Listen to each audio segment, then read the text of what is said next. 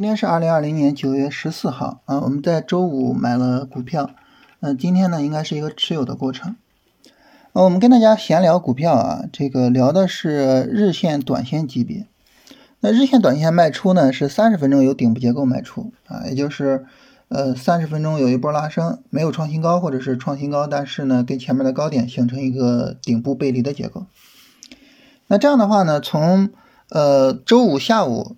啊，到我们去卖出，它至少需要三段行情，啊，一段三十分钟上涨，然后一段三十分钟回调，然后再有一段三十分钟上涨，力度是比较小的，啊，我们在这一段三十分钟上涨结束的时候就把它卖掉，啊，这是最快的卖出，啊，那么即便是以这种最快的卖出，那今天也是绝对不会卖的，啊，因为时间上根本来不及，所以呢，我们今天呢应该是设好止损，然后就不用再去管它了。所以这种情况下呢，呃，那么，呃，我们今天其实理论上来讲不用看盘，啊，不用看盘呢，那么这个时候你可以去忙其他的，你也可以为后市的操作做一个更加充分的规划，然后帮助自己在后边能做得更好啊。就总之就是不用老盯着它，这样呢就是不用因为啊今天下午的回调而觉得比较难受啊或者什么的这种负面情绪啊。也也不用因为今天临收盘的上涨而嘚瑟啊，就总之呢，就是说情绪上可能会比较平稳，呃，也更有助于我们去做操作。呃，这就是我们之前经常跟大家聊的，就是呃，我们看盘精力的一个分配啊，就是不要时时刻刻都盯着盘面啊，不要去浪费自己的看盘精力。这个事儿呢，很多朋友跟我说啊，就是呃，很理解老师的说法啊，也认为你说的是对的，但是呢。我做不到，就当我手里边有股票的时候，你说不让我看盘，那我做不到。嗯，你像今天那个微博上看到一个新闻啊，就说呃，这个一位女士呢在高速上开车的时候，哎，然后呢突然想到股票，然后就把车停到了应急车道，然后呢去看股票，啊，当然就被警察发现了嘛。就这个事情其实是一个非常危险的行为。但是就忍不住，忍不住去看股票，啊？所以你看这事儿就很让人痛苦。怎么讲呢？就是你明知道什么是对的，但是呢，你没有办法按照那个对的那种方式去做事情。其实这很让人焦虑，非常让人焦虑。所以就有朋友问我说怎么办？我说这个事儿啊，其实你也不用觉得自己就做的多么不好或者什么的，就不用太谦虚。怎么讲呢？其实我们自己买一个投资品，然后一直拿着它，无视它的价格波动，其实这事儿我们每个人都在做，啊，你不要觉得自己做的不好，或者是自己没办法做好。为什么这么说呢？我们想一想，呃，假设我们把我们家庭的资产负债表列出来，在我们的资产这一栏里边，占据最大比重的是谁啊？就是我们的房子，对不对？啊。我们不考虑我们的自住房啊，因为自住房你肯定不卖嘛，我们就考虑我们的投资房。就算是你买了一个投资房，你不会不会天天跑到那个二手房的那些经纪公司去问，我们这个小区的成交价现在什么情况啊？啊，跟昨天比涨了还是跌了？涨了百分之几啊？会吗？不会的，肯定不会的，对吧？就拿着它。啊，甚至于价格你根本就没怎么看过。那大家有没有想过，就是为什么我们在处理房产的时候和处理股票的时候差距那么大呢？当然，它有一些原因啊。你比如说，呃，我们国家的房产到目前为止还没有经历过全方位的大幅度的熊市，所以我们对于呃房产市场的熊市没有太大的概念啊。否则的话，我们也会担心的。但是我觉得更重要的方面是什么呢？更重要的方面就是成交的便利性啊，这种成交的便利性，呃，那么让我们就变得特别的紧张。怎么讲呢？就是你房子成交就比较麻烦，是吧？然后你也要交比较重的税，所以我们不会说我投资房产不会反复的去折腾，反复的去买卖的，啊，就是往往买了之后可能就一直放着，然后等着它翻倍啊，或者诸如此类的。当然，股票不一样，股票我们成交非常的便利，点点鼠标啊，支付一个千分之一的印花税，支付点手续费，成交了，啊，那这个时候呢，我们就会老盯着它，然后一点点的那个波动，百分之几的一个波动就能够扣动我们的心弦，啊，所以这种情况下呢，我们就老有那种情绪化的操作啊，比如说今今天下午一着急就砍仓出来了，我相信肯定是肯肯定有人这么做啊，就是老有这种情绪化的操作。所以我我经常跟人讲说，你其实可以对比一下你对房子的态度和你对股票的态度。你好好想一想，就是怎么样能够把股票做得更好。你你不要老觉得说我做不到，我做不到。就当你老说我做不到的时候，你再给自己一个心理暗示啊。然后你暗示时间长了，你就真的发自内心的相信我就是做不到，那你就真的做不到了。你得去想啊，就是房子为什么我能做到，股票做不到呢？那我怎么样能够在股票上也能做到呢？啊，那我可以采用什么手段呢？你这样一想，你马上就能够想出来办法了，是吧？所以呢，不要给自己设限制，不要老去跟别人讲说，你看我这也不行，那也不行，哎，你有什么办法帮助我？有些事情呢，尤其是知识性的事情，我可以帮助你，但是有些事情，尤其是。这种动手的事情，你得靠自己，而且你要相信你能做得到，你能做得很好。你要相信你自己，相信自己是改变自己的前提。然后呢，改变自己之后，你就能够做得很好。嗯，比如说，你就能够做到今天不看盘。嗯，当然还是那句话，就是我们现在跟大家聊的是短线操作。如果我们是做波段操作，就是持有一只股票几个月。那你就更是如此了，是吧？嗯嗯，每天下班回家看看收盘价就行了。每天下班回家看看收盘价，甚至很很长时间不用管它。你老管它干啥？是吧？所以呢，就是这方面还是希望大家能够多思考思考，不要老觉得自己做不到，而是去想我怎么才能做到。这是第一个要跟大家聊的这个话题。第二个话题就想跟大家聊聊啥呢？就是股票操作这个事情，大家大家。不用觉得很复杂，这东西啊，它很简单，就是同一套呃交易流程连轴转，就是不断的转啊，就跟一个什么似的，就跟一个流水线是这个生产似的。那工厂里的流水线呢，生产出来的是产品啊，那么我们交易的流水线呢，生产出来的是一笔一笔的单子。我们最早跟大家聊，呃，我忘了是哪一天了啊，八月八月十一号左右吧。然后后边呢，我们就开始等机会，是吧？然后好像是八月十三号还是八月十四号进场，啊，进场了之后呢，然后就开始持有，啊，持有的时候就八月十四号、八月十五号不八月十七号这两天持有，跟我们周五买进到现在持有，他要做的工作其实是一样的，就是把止损设好，然后拉出来利润了，拉出来利润了就把平保设上。你比如说今天到收盘。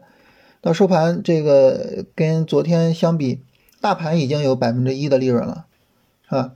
大盘有百分之一的利润，然后你的个股可能会有百分之二三的利润，或者是更多的利润。这个时候，你又可以考虑设个平保，也就是把止损设到你的成本价上，嗯，或者是你可以给大盘指数设个平保，就是只要是向下一破，你该出就出了，保护自己的单子。设了平保之后就持有，持有的话呢，就是。在这个过程中，不断的去找低点去推损，然后直到最后有顶部结构去卖掉它，就交易就是这么一个过程啊，非常简单的一个过程。然后就是不断的这么去这个流程化的这么去做啊，一轮又一轮，一轮又一轮，交易就是这种一轮又又又又一轮的一个过程。只不过说这一轮呢，我们买进，我们等了很长时间，然后呢，在上周五买进了啊，然后我们看现在持有。呃，市场会给我们一个什么样的回馈？所以交易这个东西，大家不用觉得它很复杂。嗯，我们跟大家聊的这个短线是这样，你做波段也也是这样啊，就是不断的在波段的低点去买入股票，等它波段拉升涨起来，涨起来在高位卖掉，卖掉之后呢，你再找那些波段低点的股票去买。或者是呢，你去看大盘有没有一个充分的风险啊，有充分的风险就可以去。空仓一段时间，或者是减仓清仓一段时间，就这些事儿，就是股票交易就这些事儿。你能把这些事情里边的核心部分给解决掉啊，然后剩下的那些部分，有些时候就是它可能不会给我们带来很大的困扰所以呢，就是对于做股票交易来讲呢，我觉得最基本的就是你先给自己建一个粗糙的流程。这个这个流程很糙没有关系，没有关系，关键是你要把它给建起来。建起来之后呢，然后你在做的过程中，你会逐渐发现一些细节问题，然后去补充它。啊，补充到后面你就发现，哎，我我慢慢的拥有了一个属于我自己的，可能跟其他所有人都不一样的一个。非常独特的操作流程，然后你交易你就算做出来了，所以做交易就是这么回事儿。嗯，还是那句话，就是，呃，你要觉得你行，然后呢，你才能行。嗯，你要觉得说交易就是这么简单，然后你就发现它真的就是这么简单。所以这是我想今天跟大家聊的第二点。这两点呢，我跟大家聊，其实都有一个核心，这个核心就是你要相信你自己能行，你要相信交易这个东西，它就是个纸老虎，它比你想的要简单。然后呢，你一定能够去做好它，你只有抱有这个信念，你才能真的做好它，好吧？跟大家聊完这个，我们来说一下，就是后续的行情我们怎么处理。今天这个整体上回调啊，其实已经算是一个三十分钟回调了啊。当然，这个三十分钟回调持续的时间也是比较短啊，但是已经算是一个三十分钟回调了。所以就后续看看这个市场的情况。嗯，我走到这儿呢，我还是比较倾向于什么呢？就是推损去持有的。我我我不太愿意去出掉它，哪怕明天三十分钟有一个背离啊，就是因为尾盘的这一根。呃，阳线已经算是新一轮拉升开始了嘛？哪怕明天有个背离，我也不太愿意出掉它，因为整体这个上涨刚刚开始，然后呢，整体回调的力度也也很小，就是整体市场的态势还是保持的比较好的。嗯，如果说市场有机会向上突破三二八七左右吧，就是上周三四的高点，啊，如果说能向上突破的话，我觉得后续还是以尽量拿为主。呃，在这个地方进场的位置，我还是就是觉得就是这些单子还是比较可贵的，呃，不太愿意失去这个位置，啊，所以这些股票呢，我会以尽量的持有为主。也就是说呢，我们之前讲就是说市场的大的逻辑就是在三千二到三千四百五之间震荡，那你既然能够在三千二左右进去一笔单子，那这个时候肯定是想尽量的去拿一拿的，啊，而且我我进的仓位还可以。就是进的仓位也是比较大的，这种情况下，我我我我我愿意去拿一拿，去赌一个，它能够有一个比较大的行情出来，然后直到什么呢？直到有就是非常明显的顶部结构出来，非常明显的顶部结构，比如说啊，明天有一个背离，然后不出回调，回调再往上涨还是没有加速，就是我我们所谓一而衰，再而什么什么。呃，一鼓作气，再而衰，三而竭，是吧？到那个时候，那实在不行，那就算了啊，那就算了。所以明天的话，就我个人来讲，我我是不准备去出场的。也就是明天，我我就是把止损提上来，然后呢，还是尽量的去持有它。明天一天，可能我也不看盘了啊。这个呢，就是给大家的一个。就是我自己的处理方式啊，大家可以按照自己的方式处理。也就是说，如果说你觉得明天这个背离还是很重要的，这个背离我需要先出一下，你可以按照自己的方式处理。那我跟大家说，这个背离出啊，有一点很重要，什么呢？就是你在出的时候，你一定要想好，如果这个我出来之后回调力度不大，我要不要接回回来？这个事儿你一定要想好，而且要提前想好。你提前想好了之后呢，你比如说你说我先出。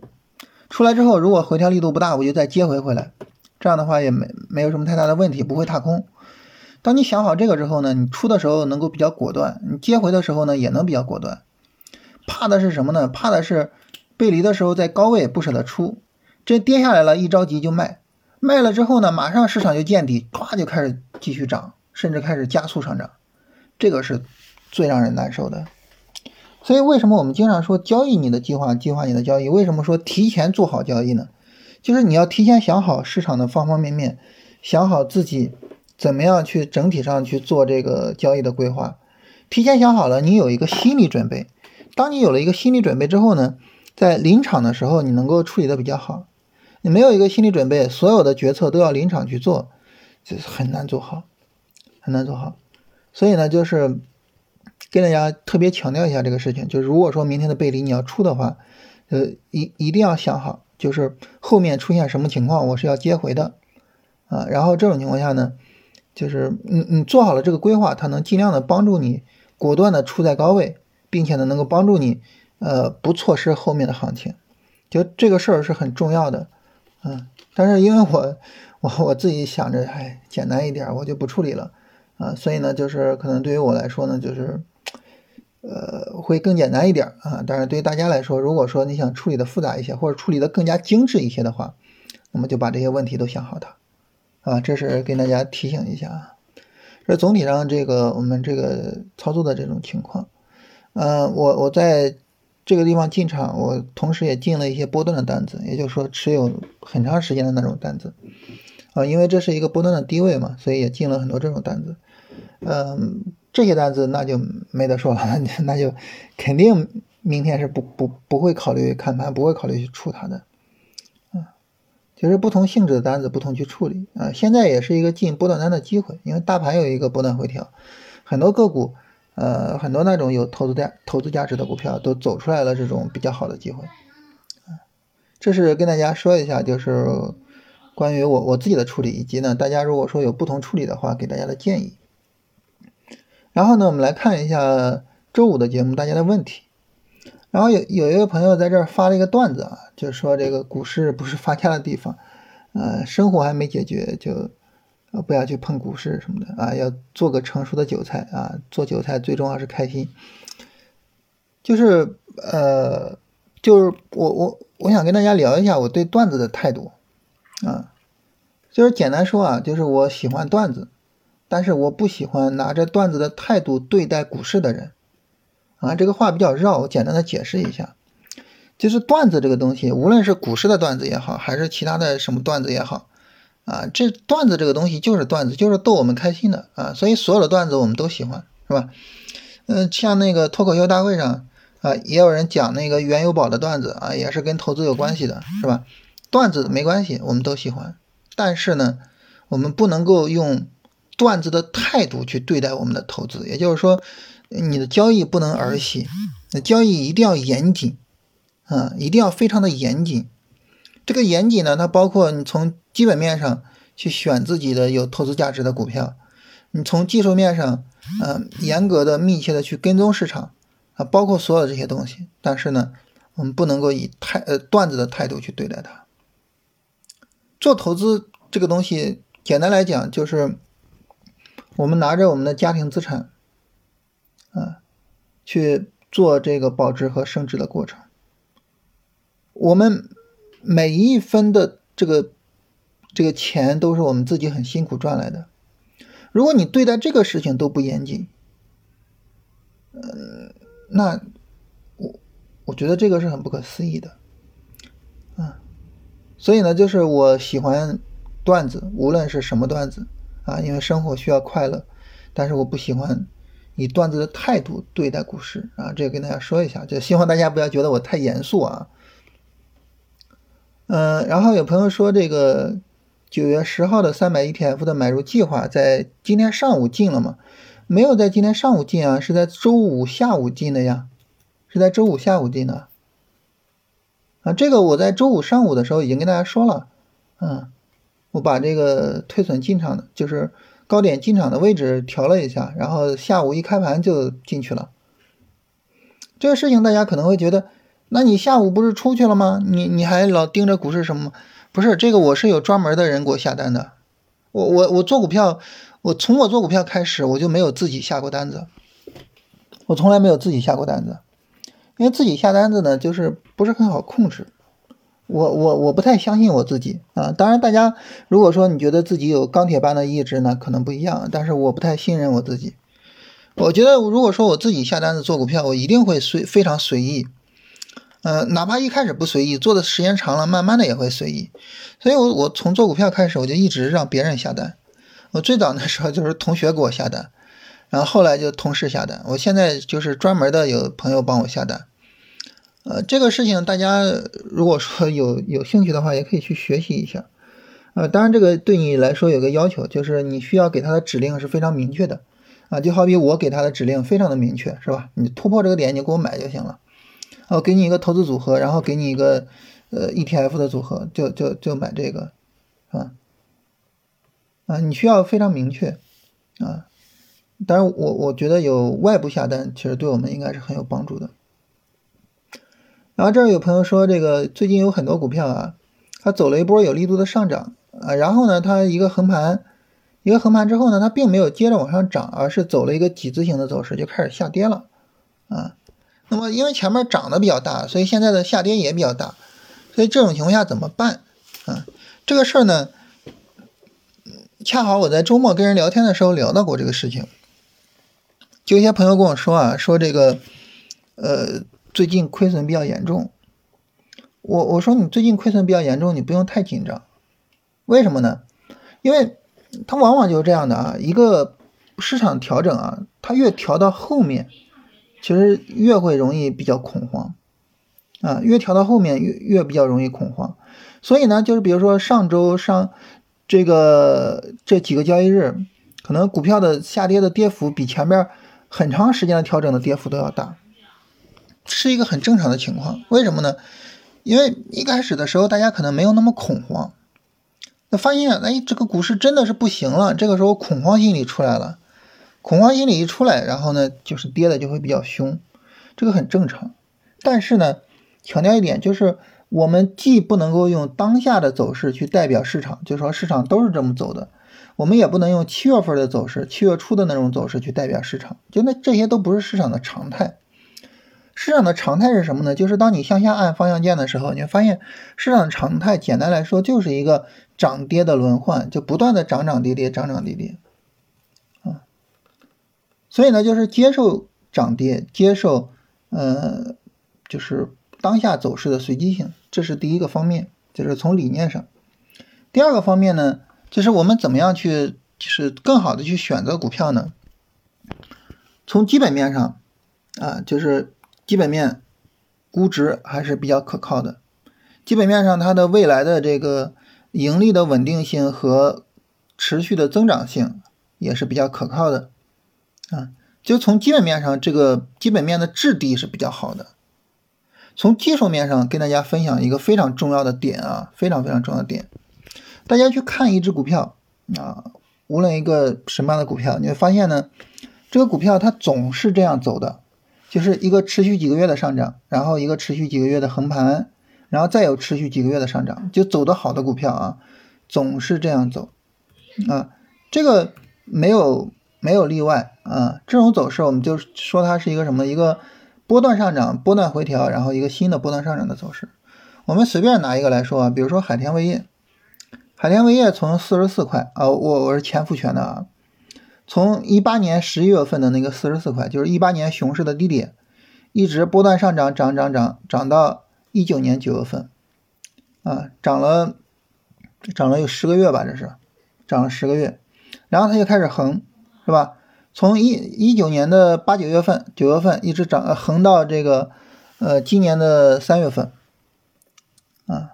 这横了好几个月，然后呢，从今年三月份到二百零三块的高点，是到今年九月份，这是涨了六个月。你会发现呢，就是市场总是这样的，就是涨几个月，横几个月，涨几个月，总是这样。这个就是所有走的好的股票总是这么走。那这个时候呢，就很简单，你就可以有一个什么思想呢？叫做行情寿命的思想，就是它的行情寿命还有没有？比如说一个波段上涨，一般情况来说就是涨几个月，是吧？然后呢？现在你发现海天味业，海天味业涨得非常好哇！它现在都破两百了，但是它已经涨了半年了。那这个时候你还能买它吗？它涨了半年了，而且呢，它涨了有两倍多，不到三倍，那你还能买它吗？不能买了，对不对？就是这种思想很重要，叫做行情寿命的思想。就这个行情还有没有寿命啊？就是这个思想最早是呃维克多斯波朗迪在他的。呃，专业投机原理里边提出来的，我觉得这个思想非常的好，就跟做人寿保险似的啊。如果说你是一个人寿保险的从业人员啊，一个二十岁的人啊，跟一个八十岁的人同时要向你买保险，那你给的价格肯定是不一样的，对不对？啊，所以呢，从技术的角度上来说，就是你去看这个上涨持续了多长时间了。如果说它横了好几个月，然后现在刚开始涨，比如说我们之前跟大家聊那个十大盛华是吧？十大盛华，这是我们之前跟大家说的一个股票啊，十大盛华这股票，那么它前面刚横了很长时间，然后呢，我去买入它，现在呢，它就是一个相对初期。大的横盘我们就不说了，这个小的横盘呢，是从七月十四号横到八月二十七号，横了一个多月。它横了一个多月，刚开始涨，这个时候呢，哎，我就尽量的去持有它，嗯。但是如果说一个股票已经涨了好几个月，然后现在我就尽量的去卖出它，是吧？像十大盛华现在最近的表现还是可以的，所以这个我觉得是一个非常值得我们重视的事情，就是它的行情寿命还有多久。啊，然后最后有朋友说这个底背离买入，底背离买入是属于左侧交易吗？不是，底背离买入是典型的右侧交易啊。因为你底背离怎么买呢？底背离之后你还得再等一个信号。啊，你比如说我们呃经常使用的方式就是三十分钟底背离，然后五分钟向上突破买，是吧？那五分钟向上突破，它当然是右侧交易了，这怎么能是左侧呢？啊，左侧交易是什么呢？呃，一般情况来说，价值投资者比较喜欢用左侧交易。对吧？就是比如说有一根大阴线，哇，太难得了，赶紧买啊！这种叫左侧交易啊，就是你还跌着呢，我去接飞刀，这种叫左侧交易啊。我我们的所有的买入方式都是右侧交易的买入。最后有一个朋友问一个股票啊，叫华丽创通，这股票首先基本面上我没有，我我完全没有接触过啊，所以我在基本面上跟大家聊不出什么来。从技术面上来说呢，这个股票的走势并不是很理想，啊，为什么呢？因为在呃十八块五的这个地方啊，在十八块五的这个地方呢，它是一个周线背离和一个日线背离的叠加，那这是一个非常有效的顶部结构，啊，就是八月六号的时候，这是一个非常有效的顶部结构。那么后续呢，它会引发一个周线级别的下跌，也就是当前这个下跌，所以这个股票我不是太看好啊，这种走势一般我不会去买。啊，我会买的股票呢，就是比较相对来说比较强有力的上涨，然后一个回调我去买它。你比如说就华丽创通这个走势啊，那么它从七块九毛二一路往上涨，就是连续几个涨停往上涨，这种就是属于比较强力的上涨。强力的上涨之后一个横盘，然后呢就比较值得去买入，买入呢就到十八块五这附近去卖出它，因为这儿有一个明显的背离啊。所以就是什么情况下去买股票呢？就是一个股票拉升，然后长时间横盘之后，啊，你发现呢，就是没办法再创新低了，啊，然后呢就可以去买它，啊，这种是重要的买股票的时候。反过来，什么时候是卖股票的时候呢？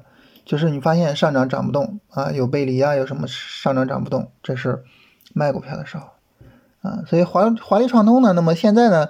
啊还是一个下跌，它不是横盘，它是一个下跌，而且没有底背离，所以现在不是买它的时候，啊，这个股票让我买的话，我是不会去买的，啊，这是跟大家聊聊大家的问题啊，然后，呃，大家后边有什么问题也可以跟我们去沟通一下啊。